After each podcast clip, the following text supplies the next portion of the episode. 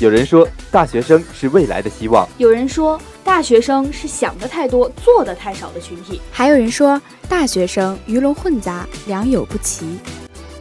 我想说，我想说，我想说，我想说。听了那么多句我想说，不如一句我要说。Hello，大家好，欢迎收听本期的华广直播室《大话天下》节目，我是佳琪。我们是大学生，在华大，我们书写自己的生活实录。我们的声音有发人深省的力量，还有坐而论道的大学观点，也有华园风云中的群英际会，更有围绕在你我身边的趣事笑谈。我们要谈有华大人的生活，做有人情味儿的新闻。这里是华广直播室，这里是华广直播室，华广直播室直播你的生活。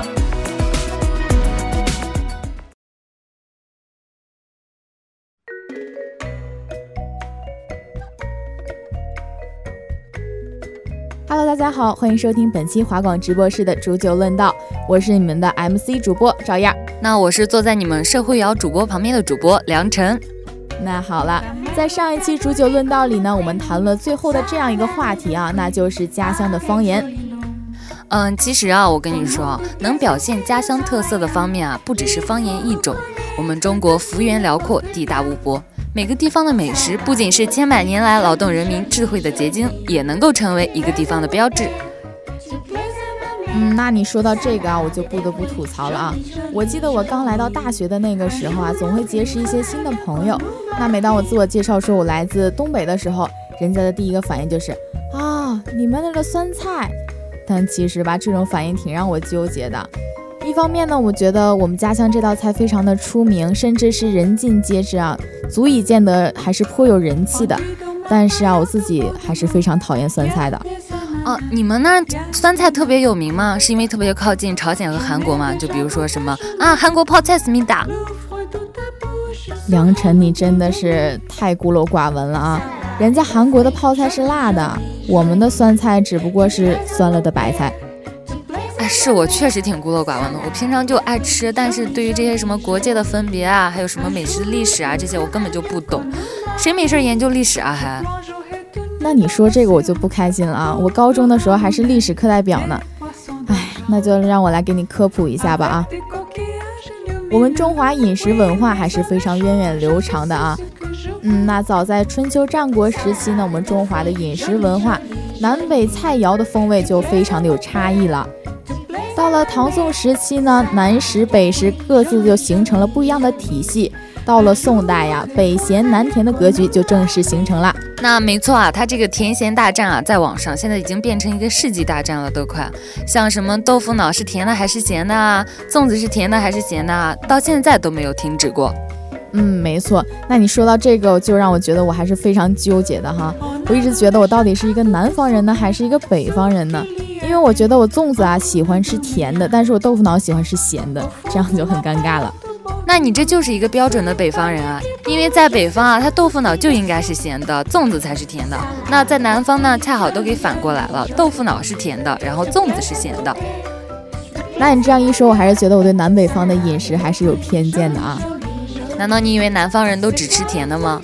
嗯，不过虽然南方人不是只吃甜的，但是作为一个山东人，我来到华大之后，真的感觉很不适应这边的饮食习惯。因为对我来说啊，这些菜都是甜的，像早上喝的粥啊，每次喝粥我都感觉哇，甜到心里去了。终于有一次，我听到阿姨问我说要不要加糖，我把我激动的，我以为我终于能喝到正常的粥了。但是等喝完之后，我才发现它还是甜的。因为在阿姨的概念之中呢，我们需要自己手动加糖。最让我觉得可怕的是，连馒头也是甜的。其实你说的这个馒头是甜的，我觉得还挺好吃的。这个馒头，可能我们俩同样都是北方人，但还是有差异的啊。馒头对我来说那是主食啊，你想象一下，如果你吃面条是甜的，是什么感觉？面条是甜的呀，那我还挺接受不了的。其实我们华大的粥啊，我只是吃过白粥，其他的粥还没有敢尝试过。啊，算了算了，这个甜咸大战呀，也不可能在咱们俩这终止，你还是继续给我科普吧。那好，我们言归科普啊。那发展到清代的初期的时候呢，川菜、鲁菜、粤菜和苏菜成为了当时最有影响的地方菜，也被称作为四大菜系。到了清末的时候呢，浙菜、闽菜、湘菜、徽菜四大新地方菜分化形成，共同构成了汉民族饮食的八大菜系。嗯，说到这个清朝的菜啊，我就想到一个电视剧，那就是《神医喜来乐》。哎，你说这个，我想到里面的那个狮子头了啊，太馋了。老板娘不光是人美啊，狮子头更香，真是应了那句话。要想抓住一个男人的心，就要先抓住这个男人的胃。其实，在清代啊，更有名的是他的这个满汉全席。对啊，我小的时候经常开玩笑说：“快给我上一桌满汉全席！”就觉得这是皇上吃的菜。嗯，我们知道，像这个小岳岳啊什么的，他们这些说相声的演员，他们的最基本功就是报菜名。来，照样来一个。我不献丑了吧？没事儿，我知道你不是特别能说吗？来一个呀。那好吧，那我就把我相声的出秀献在我们这期节目里了啊！蒸羊羔、蒸熊掌、蒸鹿尾、烧花鸭、烧雏鸡、烧子鹅，再来一份满汉全席。好嘞，客官您的菜齐了。好嘞，您收拾收拾，天津学艺去吧。嗯，开玩笑的啦。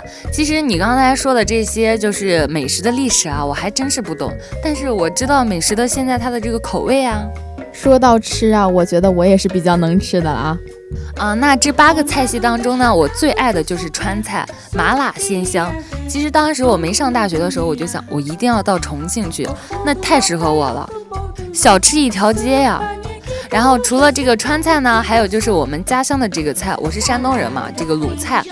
鲁菜呢，主要讲究一个咸鲜浓油擦酱。就说到这个酱，我们那儿呢，就是比较出名的呢，就是煎饼卷大葱。煎饼卷大葱，你要不要现场给我们卷一个呀？其实这个煎饼卷大葱啊，我们九零后其实是很少吃的，是因为那个味儿太重了，是吗？嗯，对，这是一道有味道的菜。嗯，但是呢，我们的这个爸爸妈妈呀，还有这个爷爷奶奶都很喜欢吃，也是我们这的一个特色吧。嗯，那你说到了你的家乡菜啊，让我也不得不提到我们东北菜，真的是我最喜欢吃的菜了啊！你们东北菜不就酸菜吗？你可拉倒吧你！我们除了酸菜以外呢，还有地三鲜，还有锅包肉，特别特别多的好吃的。在这里啊，我就偷偷的给我们华大的食堂做一个小广告啊。我们连院门口的紫衣呢，紫衣是你们连院门口的呀？对呀，就一步的距离呀。你真是为了广告费不择手段啊！那当然了啊，该收还是得收的。那我继续做我的广告啊。我们紫衣呢，最近推出了新的菜，有地三鲜呀，还有锅包肉。地三鲜真的很好吃。据我观察，阿姨做别的菜的时候呢，基本上也就是一盘两盘的样子。但是地三鲜，我每次看到阿姨就左一盘右一盘，左一盘右一盘。很多同学上来的第一句就是“阿姨，我要地三鲜”。还有就是意见栏那边有同学写道：“阿姨，我要吃地三鲜一辈子。”你就吹吧，我到现在都怀疑酸菜到底是不是你们东北的，我咋没听说过？我就觉得是韩国的。你可真是太没有文化了！你听没听说过一句话呀？叫“翠花上酸菜”。哦，那那我就知道了。但是我们这个山东菜啊，确实不如你们东北菜有名。我觉得我们主要一个原因就是我们这好像都是家传的手艺，都不给外人说，所以说啊，就是很难往外推广出去。那你这样一说啊，我改天一定要到你家里去做客了啊！行，那我一定请你吃煎饼卷大葱。好了，那介绍了这么多菜系的历史名称，还有口味特色之后呢，我们一起来听一听我们华大同学家乡有什么特色美食吧。嗯，就请问你的家乡是什么地方的？嗯，我是安徽芜湖的。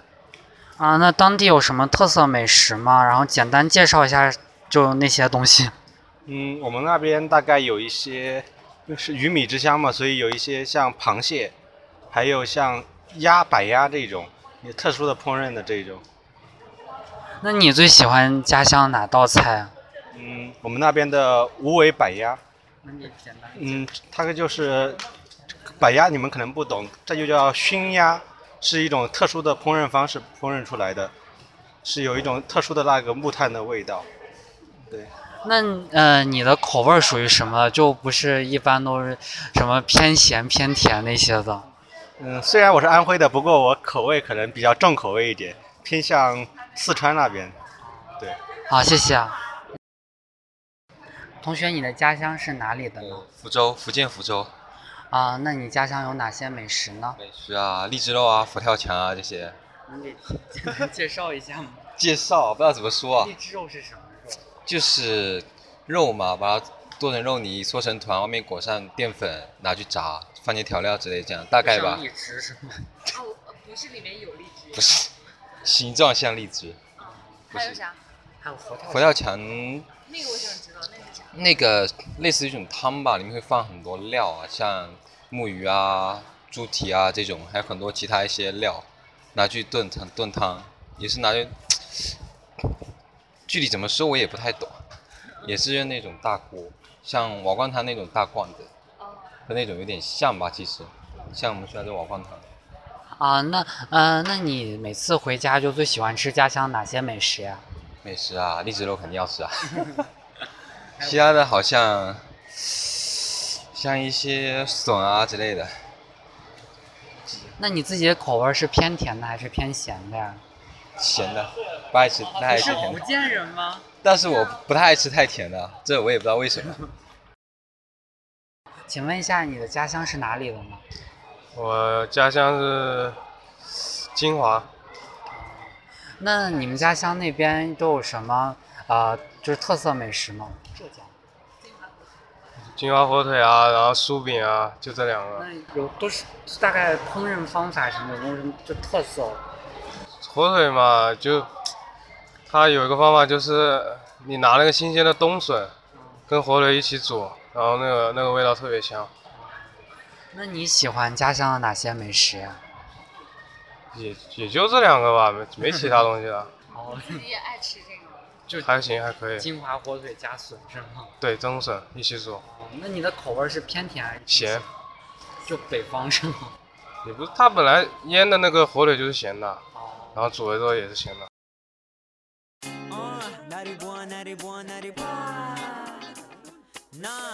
看啊，咱们聊了这么多的美食，要不马上咱们也出去搓一顿大餐，咋样？哎呀，我这个月生活费又见底了，不用吃土就万幸了，哪有闲情逸致跟你出去搓一顿呀？嗯，你还真别说，在咱们学校里啊，像你这种情况恐怕还真不在少数。月初的时候呢，发钱的时候就高高兴兴、开开心心，于是大手大脚的花钱；到了月中的时候呢，银行卡余额就开始发出滴滴橙色预警，告诉你该剁手了；到了月末啊，就是吃土的节奏了。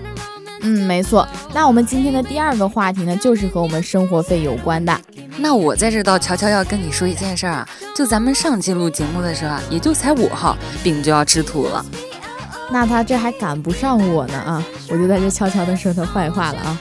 好了好了，说到生活费呢，我就又想到了一个梗啊，是这样说的：由于我实在太长时间没和我妈联系，除了要钱，上周末呢是母亲节，我发了一条微信说。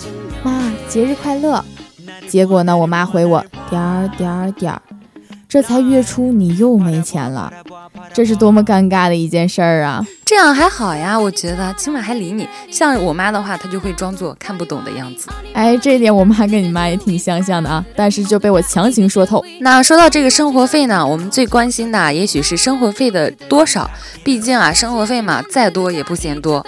嗯，没错。那像小波我呢，生活费也就每个月三千左右吧，哈，对我来讲也就中规中矩。但是可能是我平时太大手大脚了，从来都会要吃土。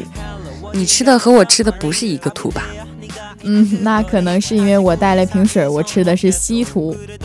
我不想跟这种生活费也就三千的人说话。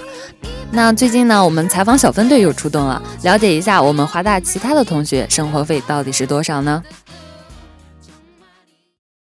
嗯，大概就是五六百左右吧。嗯，一千到一千五，有时候会两千块。呃，大概是九百到一千吧。嗯，差不多是一千五到两千。嗯，三千。啊，我的生活费应该在一千到一千五左右。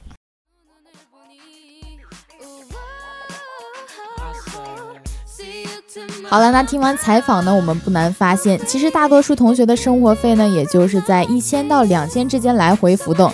当然也不乏，哎呀，我不算是土豪了啊。每个月生活费呢，能有三千，甚至是更高。你是你不是土豪，你是野舅啊！好好好。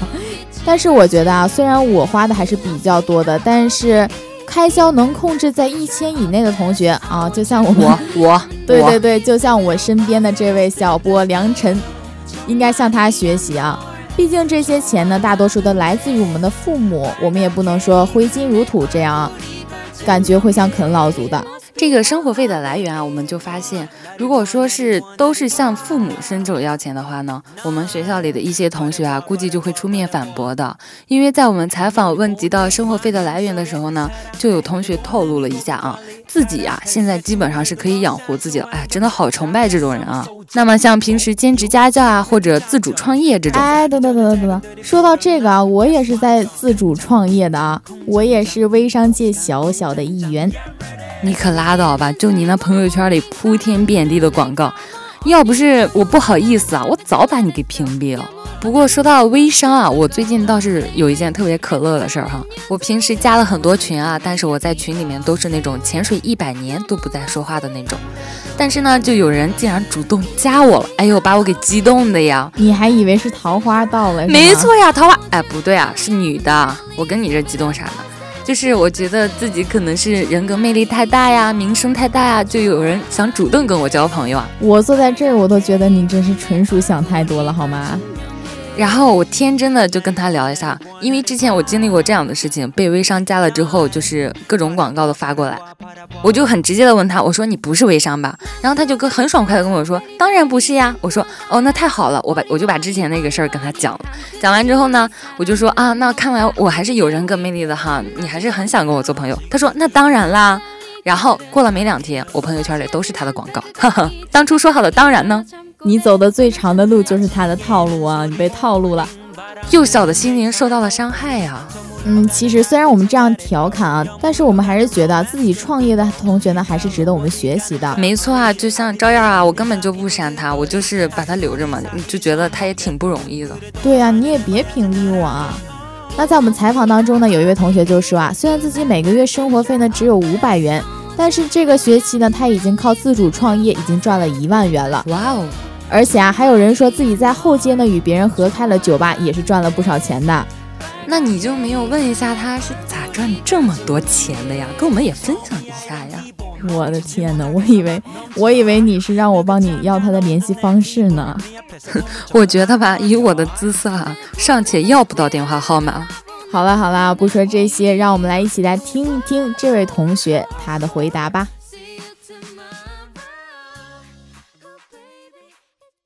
那你自己有去做一些兼职打工之类的吗？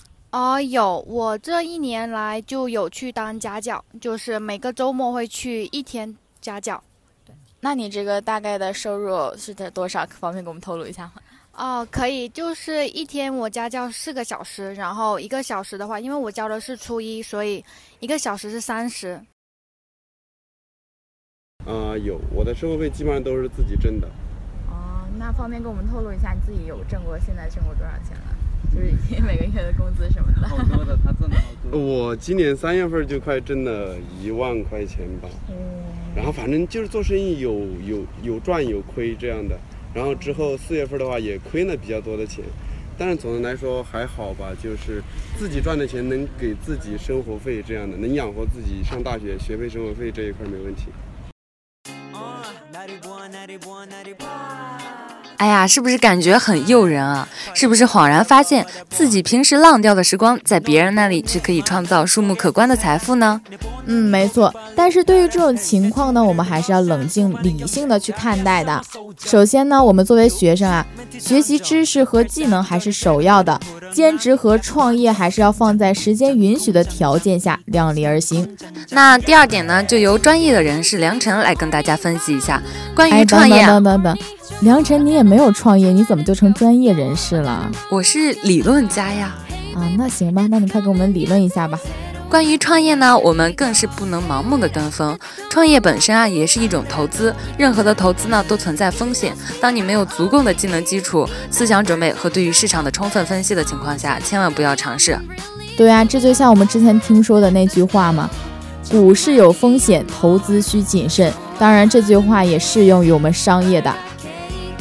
那对啊，也许之前那位被我们采访的同学已经是一位研究生了。也许人家本来就是情商又高，智商又高，灵商也高啊。所以这种事啊，我们一方面要积极实践，锻炼自己的能力，早日获取经济上的独立；但另一方面呢，也要对于自己有一个准确的定位，在适当的时候啊，去追寻自己人生的第一桶金。嗯，那说完了这个生活费的来源呀，我们再来谈谈我们的钱究竟花到了哪里去了呢？你是否也是花钱如流水，但是心里却从来都不记账呢？让我们听一下我们华大同学的声音。啊，那你会把这些钱用在什么样的地方呢？呃，主要还是在生活方面，就是吃方面，嗯，还有一些就是平时逛逛淘宝买一些衣服这些。那你在哪个部分上支出的最多呀？呃，应该还是在那个就吃方面吧，就是生活费吃方面。啊，那你大概都会用在什么样的地方呢？一般其实，啊，民以食为天嘛，我最主要是伙食费，一般就花掉一半左右，然后其他的话一些，呃，比如说跟同学出去娱乐啊，这些消费会会比较多一点。那你会把这些钱用在什么样的地方呢？主要是出去玩，然后买衣服。那你在哪个部分上支出的最多呀？享受、吃、玩、乐。啊，那你会把它这些钱用在什么样的地方呢？呃，吃饭就在四百到五百，然后一百多块钱就是充电话费呀，就是一些日用品、零花之类的，基本上没有其他的费用。主要是吃饭嘛，有时候可能会买衣服啊，或者是有时候可能和同学吃饭花的比较多。那你在什么样的部分上支出最多呢？呃，我算过，就感觉如果一天伙食费是三十的话，三十天还九百呢，当然是伙食费最多了。在采访中啊，我们发现呀，男生的生活开销相对较少，而且呢会比较单一，就是日常的饭钱呀和生活的必需品，有的呢会在游戏里花点小钱，再加上偶尔的聚会开销。但是有了女朋友的，可能就会烧钱了啊。那我听完这个采访中女生的回答呀，我这个心啊，有就有点凉了。她说这个女生嘛，就是特别的烧钱，平常的衣服呀、化妆品啊、日常聚会啊，各种巴拉巴拉巴拉一大堆。我就想问一下，为什么我没有衣服啊、化妆品啊这方面的开销啊？难道说我真的是一个男生吗？我没有发现。我是一个男生，相对于你这个男生来讲，我可能还算是一个正常的女生哈。你说的这些花销基本上都是我的花销，我都懒得吐槽你这种人了。三千块钱就是这么花的吧？其实还不止三千。好了好了好了，那我们也要提醒大家，不管生活费的多少呢，我们确实要合理的利用我们的生活费。我完全不敢相信一个月光族的提醒。你刚刚都说不吐槽我了，你又吐槽我了，你这个人说话不算数啊！那我们要赶紧结尾了。对不起，我实在没忍住。那以上呢就是我们华广直播室煮酒论道的全部内容了。播音梁晨、赵燕、机务依晨、采编轩轩，感谢您的收听，我们下期节目再见，拜拜。